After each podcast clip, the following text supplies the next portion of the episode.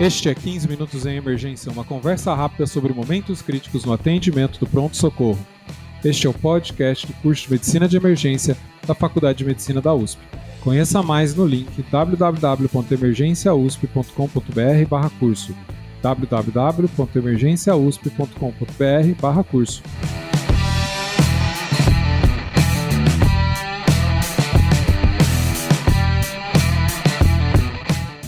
Este é o episódio 92 e vamos falar de ultrassom à beira-leito na sepse. Eu sou o Dr. Júlio Marchini, está aqui comigo o professor Dr. Tiago Martins Santos.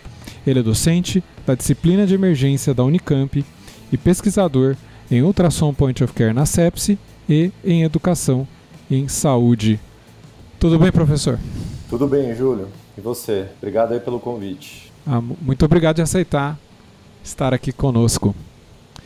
É, é sua área de pesquisa isso, né? Eu acho que a gente tem poderia ter muito tem muito a aprender aqui da sua experiência, né? Agora eu queria criar uma situação aqui, né, para quem está ouvindo o podcast, né? É, chega um paciente na sala de emergência, talvez está mais chocado ou com sinais de que vai evoluir para choque e eu faço uma hipótese de, de sepse. Mas tem casos que às vezes são duvidosos. Né? Como que o ultrassom te ajuda com esse diagnóstico diferencial? Né? Como que ele ajuda a aumentar a probabilidade de que se trata de fato uma sepse ou então me desvia para um outro diagnóstico? Legal, Júlio, essa pergunta é muito boa, né? Porque é isso, né? A sepse é uma doença que muitas vezes tem gravidade escondida, né? Os, pacientes às vezes eles parecem estar relativamente estáveis, mas na verdade não estão, né? E eu gosto de sempre enquadrar o ultrassom no, no momento em que ele entra realmente no nosso algoritmo aí de raciocínio de pacientes críticos, né? Então, no setor de emergência, a gente começa sempre pelo começo. Então, a gente vê os sinais vitais do paciente, vê a, a avaliação que, que, que o nosso sistema de, de é, é, estratificação de gravidade fez, seja o Manchester ou qualquer outro. E a partir desses dados, a gente já cria hipóteses diagnósticas na nossa cabeça. Então, se, por exemplo, falou de um paciente que está caminhando para choque, então, se ele está hipotenso, taquicárdico, ou tendendo à hipotensão, está mais taquicárdico, taquipneico, é, saturação limítrofe e tal, você já começa a criar um, um padrão aí de gravidade na sua cabeça, né? Tenta tirar a história o mais rápido possível enquanto você se prepara para fazer o exame físico e ultrassom. Lembrando que o ultrassom ele é um pilar do exame, do, do exame físico, né? assim como inspeção, ausculta, é, percussão e, e, e, os outros. E o ultrassom ele vai servir, como você bem disse, para testar suas hipóteses diagnósticas. Né? Então, às vezes, um paciente que está em choque, se o choque é o, é o quadro que prepondera, a gente faz o diagnóstico diferencial do choque, né? Choque obstrutivo, cardiogênico, hipovolêmico, é, é, distributivo. E o ultrassom vai ter, vai ter padrões é, sugestivos para cada um desses, né? A gente vai entrar um pouco nisso, talvez, na hora de falar do manejo, mas como teste diagnóstico mesmo, tem um estudo aí, já com um número grande de pacientes, um estudo de 2017, que viu, né, que é, uma, uma abordagem com ultrassom que, que seja pulmonar, cardíaco, abdominal, trato gastrointestinal, urinário e muscular, aumenta a acurácia do diagnóstico do foco da sepse, né? Você faz, você não só aumenta a acurácia, como você identifica o foco mais rápido. Então, por exemplo, ó, você faz ultrassom pulmonar e você pode observar não só consolidações que podem estar em formação ou com aquela, aquele aglomerado de linha B já se formando, e se ele tiver mais localizado num dos é, numa, numa área do tórax realmente sugere é, é, um quadro, uma consolidação infecciosa, mas também você pode ver derrame pleural, você pode ver septação. Se esse edema está bilateral, já pode indicar um paciente evoluindo para síndrome da angústia respiratória aguda, né, para SARA. É, na Covid-19, então, nem se fala, teve até o estudo do Júlio Alencar, aí, colega de vocês da USP, demonstrando a importância dos scores pulmonares como preditor de, de intubação e de é, é, é internação em UTI.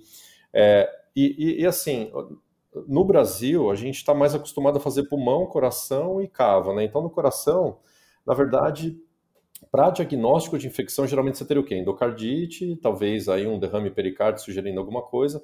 Só que endocardite, assim, eu não, eu não gosto de falar que a gente, que nós do Point of Care fazemos avaliação de válvula, porque válvula é uma coisa mais complexa. Eu prefiro deixar isso para o cardiologista. Eu posso até suspeitar, mas a suspeita é muito mais clínica do que ecocardiográfica. Então, aquele paciente que, que a história sugere, que tem outros sinais de embolização periférica e tal, né? Então, pulmonar, cardíaco. Aí abdominal também. A gente precisa no Brasil ter uma, um enfoque maior da aprendizagem do point of care abdominal, mas pensar em colecistite, colangite, apendicite, diverticulite, abscesso, tudo isso a gente pode ver. Inclusive, abrindo parênteses aqui, uma vez a gente fez um diagnóstico de abscesso hepático meio que por acaso. A gente achou que era um paciente que estava com pneumonia, porque ele tinha dor pleurítica, e quando foi olhar a cava dele, tinha um abscesso atrás da cava, assim, é uma imagem hipoecóica, é, aí a gente juntou os pontos, achou que poderia ser, levamos ele para radiologia e eles confirmaram. Tem que ter sempre esse cuidado, né, de confirmar. Urosepse, a gente sabe, tem alguns estudos já dizendo que é, a gente consegue diagnosticar abscesso, é, abscesso renal, pela nefrite, às vezes você tem cálculo impactado com hidronefrose, né? E abscessos musculares também, né? Lesões de pele a gente consegue.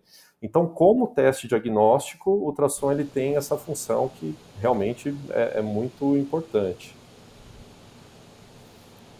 No meu último plantão, numa quinta-feira, uma senhora mais chocada, e o único sinal que a gente achou relevante esse era um bichigoma.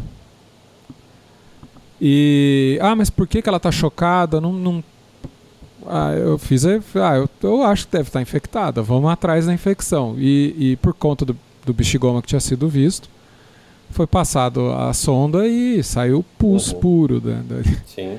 É, e e o, a pista foi, foi a retenção urinária, né? Com certeza.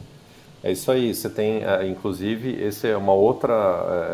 É, indo mais para a terapia intensiva mas é isso, né? O ultrassom ele consegue, inclusive, fazer o diagnóstico diferencial da insuficiência renal quando é, é entre isso, entre pré-renal, que você vê um quadro mais de, de hipovolemia ou, ou cardiogênico ou qualquer outro tipo de choque, pós-renal, numa situação dessa, por exemplo, mas na verdade aí você fez até essa, essa, o diagnóstico do foco mesmo, né? E aí quando, a gente teve recentemente isso lá no TI, ontem eu estava fazendo ultrassom com os alunos do sexto ano, e era uma paciente também que subitamente parou de urinar, a gente fez o, o, o palco abdominal, vimos um bichigoma com a sonda vesical presente. Então você viu o balonete da sonda e viu o bichigoma junto, assim. Então a gente avisou a enfermagem para tomar a conduta aí necessária nesse tipo de situação. Mas é isso. E muitas vezes é isso, a gente acha o foco é, muito mais por uma propedêutica armada do que eventualmente a gente fazendo a hipótese. Né? Claro que fazer a hipótese é sempre fundamental, mas já aconteceu, como eu falei desse caso do paciente com abscesso hepático, da gente fazer o diagnóstico meio ao acaso também. Né? É, e esse é um tipo de achado, eu acho isso uma coisa interessante, né? Achar ali é, o balonete insuflado, ele estava no lugar certo e não saindo talvez estava obstruído. É uma coisa que é bem difícil fazer se você não tem ultrassom. Pois é, e, e muitas vezes, principalmente no, no, ambiente de um paciente que está mais tempo internado, terapia intensiva, por exemplo, é, o abdômen está distendido por outros motivos, né, faz ele metabólico, então a, propedeu, a propedêutica abdominal do paciente crítico, ela é delicada, né, ela é difícil de fazer, né, então o ultrassom ajuda muito nisso também. Ô, ô Tiago, então assim, a gente faz, a gente chegou na conclusão que é sepse, uhum. tá? A gente fez lá o nosso exame, talvez conseguiu identificar, não acreditou em outras hipóteses que poderiam estar associadas ao choque, por exemplo. Uhum. E agora tem o manejo da sepse. Né? Então a gente tem que saber é, é volume responsivo ou não é, vou começar uma nora mais precoce ou não. Uhum. A gente sabe que tem a disfunção miocárdica associada à sepse, é, ou então até outras causas de disfunção né, do miocárdica. Né? Como que o ultrassom ajuda no manejo do paciente? Então, Júlio, você sabe que o, a, a ela tem alguns padrões que são sugestivos, né? Porque como a sepsis é um quadro distributivo barra hipovolêmico, né? É, é nas apresentações mais graves, é de se esperar um quadro, como você falou, de alterações cardíacas compatíveis, e aí a gente tem mais ou menos dois extremos, assim, né? Que seria aquele coração batendo seco, que a gente gosta de chamar de kissing walls, né? Que é aquele coração que tem um volume sistólico baixo, então na, na, na, na, no final da sístole as paredes se encontram. E a gente vê isso geralmente naquele eixo paraesternal curto, né? Que ele faz aquela. que o coração parece como se fosse fatiado igual uma laranja, assim. E a gente vê as paredes se encontrando, né? Então, esse seria um extremo de hipovolemia é, com volume sistólico baixo. Um outro extremo é o que você comentou mesmo da depressão miocárdica, né? E a depressão miocárdica é, realmente ela é comum e ela costuma ser reversível, principalmente quando o componente que prepondera é o componente sistólico, né? Aí a gente entra numa seara um pouco mais complexa, que seria dividir a disfunção miocárdica entre sistólica e diastólica. Isso talvez não venha muito ao caso, porque o point of care, o interessante dele é ele ser simples, né? Ele ser visual, ele não ficar medindo muita coisa. Mas é isso, a depressão sistólica, ela é comum, ela costuma ser reversível, e eu acho que um cuidado fundamental que a gente tem que ter nessas situações, isso eu estou falando do coração, né? Daqui a pouco a gente fala do pulmão e da cava. Mas um cuidado que a gente tem que ter é de olhar um coração que está um pouco com a contratilidade diminuída e achar que, por exemplo, é um choque cardiogênico ou que eu não posso dar volume, né? Eu acho que assim, a gente tem que tomar cuidado, quando a gente dá volume, a gente está testando a fibra miocárdica, certo? A gente está vendo se ela responde com Frank Starling para tentar aumentar o volume sistólico, débito e, e perfusão. Então, não é assim. E eu acho que a gente tem um pensamento muitas vezes dicotômico, é tudo ou nada. Então, eu dou volume ou não dou volume. Não. Eu dou volume e fico do lado. Eu dou volume numa alíquota menor. E vejo a resposta, né? Nós vamos falar um pouquinho de, de responsividade também daqui a pouco. Mas eu acho que é isso. Então, coração teria esses dois extremos, um coração mais taquicárdico batendo vazio, um coração um pouquinho mais com depressão, né, é, é, da função. Outro detalhe interessante da função miocárdica é o seguinte, se é um coração que está muito dilatadão, com pouca função, provavelmente ele já tem uma doença mais crônica, né? Agora, se é um adulto jovem que nunca teve nada e tem um pouquinho de, de depressão da função, provavelmente é a disfunção da sepse mesmo. Vamos dar volume, vamos ver se ele responde. Daqui a pouco a gente entra nessa questão. Em relação ao pulmão, aí eh, tem, tem um desafio, que é o seguinte: é o, é o paciente que está chocado, com a cava fininha, que está tá hipovolêmica, eventualmente kissing walls, né? Com edema pulmonar. Aí a gente fica naquela, naquela coisa, ah, mas se eu, se eu der volume, eu vou piorar o edema pulmonar. A gente tem que pensar o seguinte: o que nós vamos tratar primeiro? Porque se ele já está caminhando com edema pulmonar, ele vai provavelmente precisar de assistência ventilatória assim por diante. Mas se ele tiver chocado, ele pode morrer do choque. E provavelmente faz parte do manejo desse paciente dar um pouquinho de volume, certo? Então, é, o edema pulmonar não deve é, limitar a nossa, a, o início do, do, da, da, da, da, expansão volêmica. A gente tem que dar volume mesmo no paciente com edema pulmonar. E aí, se ele, se ele piorar, precisar de ventilação mecânica, tudo bem e a gente vai fazendo, vai, vai tendo é, é, parâmetros de segurança, né? Então, um, um, parâmetro importante de segurança de dar volume é dei volume, pressão começou a subir, ótimo, continua, ou a pressão não mudou, dei volume, a pressão não mudou, significa que eu ainda estou estressando a fibra, ela não, não, chegou num ponto de aumentar o débito. Agora, eu dei, um, eu dei volume a um ponto que a pressão caiu, e o, e o edema pulmonar piorou, aí tudo bem, aí você estressou a fibra miocárdica demais, ela não respondeu com o Frank Starling e está na hora de parar. Então acho que é importante isso. Ah, e outro detalhe importante: se eu encontrar um paciente séptico com pulmão seco, tem duas informações. Primeiro, o foco não deve ser o pulmão, porque o pulmão está seco. Segundo, o pulmão seco tem correlação com pressão de capilar baixo. Então, paciente chocado com pulmão seco significa que ele está precisando de volume. Isso é um estudo aí de 2005, se eu não me engano, que o próprio Daniel Lynchstein fez na UTI dele lá, ele comparou com o Swan Guns e teve essa correlação com pressão de capilar baixa. A cava é aquilo que a gente sempre fala, né? Cava fininha, é, é, fala a favor aí de um paciente hipovolêmico, principalmente aquela cava que colapsa na, na, na, inspiração ou que tem uma variabilidade maior que 50% no paciente ventilando espontaneamente. E aí na ventilação mecânica tem aqueles estudos que falam em, em, na, na, variação da cava, e só que são estudos mais chatos de, de, da gente reproduzir na beira do leito, porque eles usavam volume corrente mais alto, de 8 ml por quilo, o paciente precisa estar sedado, ventilando o volume com pausa. Então a gente acaba usando uma, uma escala mais visual mesmo, né?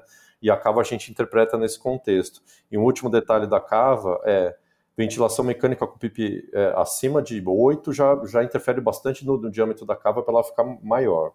É, a CIT pode deixar a cava maior. É, embolia pulmonar ou qualquer outra causa de, de, de, é, de dificuldade de contratilidade do coração direito pode deixar cava maior. Então, cuidado para a gente olhar uma cava, ou, ou, hipervolemia. A gente sempre acha que cava grande é hipervolemia, né? Isso não necessariamente é verdade. Então, meu conselho é, paciente chocado, está séptico, com a cava aumentada, faz a provinha de volume do mesmo jeito e vê se melhora a parte hemodinâmica, né? E aí, para terminar. A cava parece que é interessante os extremos dela, né? Sim, exatamente. A cava ela ajuda nos Quando tá extremos tá... e, na, e, e, e em, em, correlação com os outros dados, né? Então, uma cava um pouquinho dilatada com pulmão seco, às vezes, na verdade, é embolia de pulmão que esse paciente tem, por isso que ele está em insuficiência respiratória e choque, entendeu? Coração direito grande, cava dilatada, pulmão seco. Deve ser choque obstrutivo por, por TEP, assim por diante, né? Então é interessante olhar os extremos mesmo, porque é, vai, vai ser onde ela vai ajudar. E é o que a literatura fala também, né? Não é, não é só a gente, né? E aí, Júlio, para comentar um pouquinho sobre o manejo hemodinâmico, tem, tem aquelas as provas de volume com Doppler, né? Que o pessoal gosta de. Você olha esses livros de ecocardio um pouquinho mais avançado para intensivista, tem o livro dos, dos franceses, né? Que, que é um livro famoso aí que chama Hemodynamic Monitoring uh, for the Critically Ill, acho que é esse o nome. E aí eles, eles jogam Doppler na, na via de saída do ventrículo esquerdo e vem variação, né? Para quem é treinado, é, é, um, é um exame interessante, mas se você está num ambiente é, é mais é, de, de, pouca experiência, qualquer coisa assim, é melhor você seguir pela clínica mesmo e medir pressão. Quando, quando o paciente é responsivo a volume, a pressão dele sobe. Tudo bem, não é tão acurado quanto essa, essa variação da, da, via de saída, mas funciona também. A gente fez isso na beira do leito ontem também com os alunos. Eu não, eu não usei. É, é, o que, que aconteceu? Né? Era um paciente que estava com a cava bem fininha, tinha edema pulmonar e estava bem taquicárdico, tendendo a kissing walls. Aí a gente abriu o volume e ficamos ali na beira do leito, a PA foi subindo, a PAM foi subindo 5 milímetros, 3, 5 milímetros a cada 5 minutos, entendeu? Então isso já é um indicativo de que é uma prova de volume bem sucedida. Você faz aquela o passive leg raise para testar Boa, o bem lembrado, Júlio, a gente faz. O VTI? A gente faz, mas esse esse é outro outra questão, né? Porque é o seguinte. É um exame difícil, pois né? Pois é, cara. Porque, Tecnicamente é, muito desafiador. E assim, o que, que acontece? Conforme você muda o decúbito do paciente, a janela ecocardiográfica pode também sofrer alterações por conta disso porque porque no, no decúbito sentadinho é, é, é, às vezes é mais tranquilo de fazer. A hora que você deita, você pode perder a janela. E o passive leg raising você tem que você tem um tempo né, para fazer o exame. Então, nesse, nesse ínterim, você pode perder o tempo de, de, de, medir a janela. Então, a gente faz de vez em quando, não é um exame que a gente faz muito. É, né, a, a avaliação ecocardiográfica realmente não é muito frequente que a gente faz. Mas a gente tem até um casinho que a gente guardou as imagens, que realmente teve um, um aumento aí da, da, do débito cardíaco. Aliás, não é que a gente guardou, tá no livro que o, que, que, que, o pessoal, acho que da USP, é que a gente escreveu um capítulo, foi o livro de vocês? Não, não foi o de vocês, mas foi um livro de, terapia, de eco em terapia intensiva. E, e aí a gente escreveu um capítulo da, sobre avaliação na sepsis e a gente colocou essa figura, ficou bem legal. É, talvez o livro da, da medicina intensiva. É, foi da medicina intensiva. Muito Outra bem. Outra coisa, Júlio, só para falar ainda do manejo, tem, para a gente não esquecer, tem o manejo de, dos procedimentos né, desses pacientes. Então, todo mundo já está mais acostumado, quem faz emergência, mas o acesso central, a, a checagem do tubo, né, a, a, avaliação de se não fez é, intubação esofágica, função de ascite, derrame pleural, drenagem de abscesso, né? Então tem uma série aí de procedimentos nesse paciente crítico que o ultrassom também ajuda, né? Só para é, comentar. Ah, com certeza, né? Que provavelmente vão ser usados aí, né? Dependendo do caso da sepse e fora da sepse Sim. também, logicamente. Né? Isso aí. Tiago, você pode comentar um pouco o que, que, que, você está olhando aí, o que, que você está pesquisando atualmente é, em POCos na sepse? O que, que vai vir de, de interessante aí? Então, Júlio, sabe que é, no, no contexto da sepse, a gente focou nesses últimos tempos no, no manejo intra-hospitalar, principalmente dos pacientes críticos, né? Então, eu tenho um, um, aluno de mestrado aí que deve, é, inclusive, ele vai qualificar essa semana e ele estudou quais parâmetros ecocardiográficos teriam correlação com é, ventilação mecânica prolongada, a partir de 14 dias, né? E a gente teve uns dados interessantes aí com débito cardíaco. A gente viu que pacientes com débito maior, que provavelmente isso significa um desarranjo hemodinâmico maior, eles tendem a evoluir mais com, com, com ventilação mecânica prolongada, né?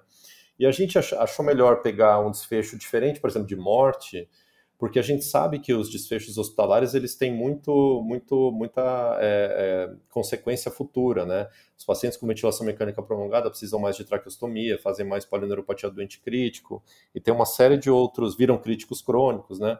Então a gente quis mudar um pouco o foco de, de estudo. Então, de pesquisa clínica, essa é a principal que a gente tem no momento. Estamos aí tentando desenvolver outras. E na parte de educação, a gente está fazendo umas coisas muito legais. A gente está fazendo, é, testando qual é a, o método de aprendizagem mais efetivo para acesso central. Então, como que a gente ensina a passar acesso central? É, e a gente usa rastreador ocular para ver para onde os alunos olham, então qual que é o padrão de movimentação ocular. Então, deve sair umas coisas interessantes a respeito disso.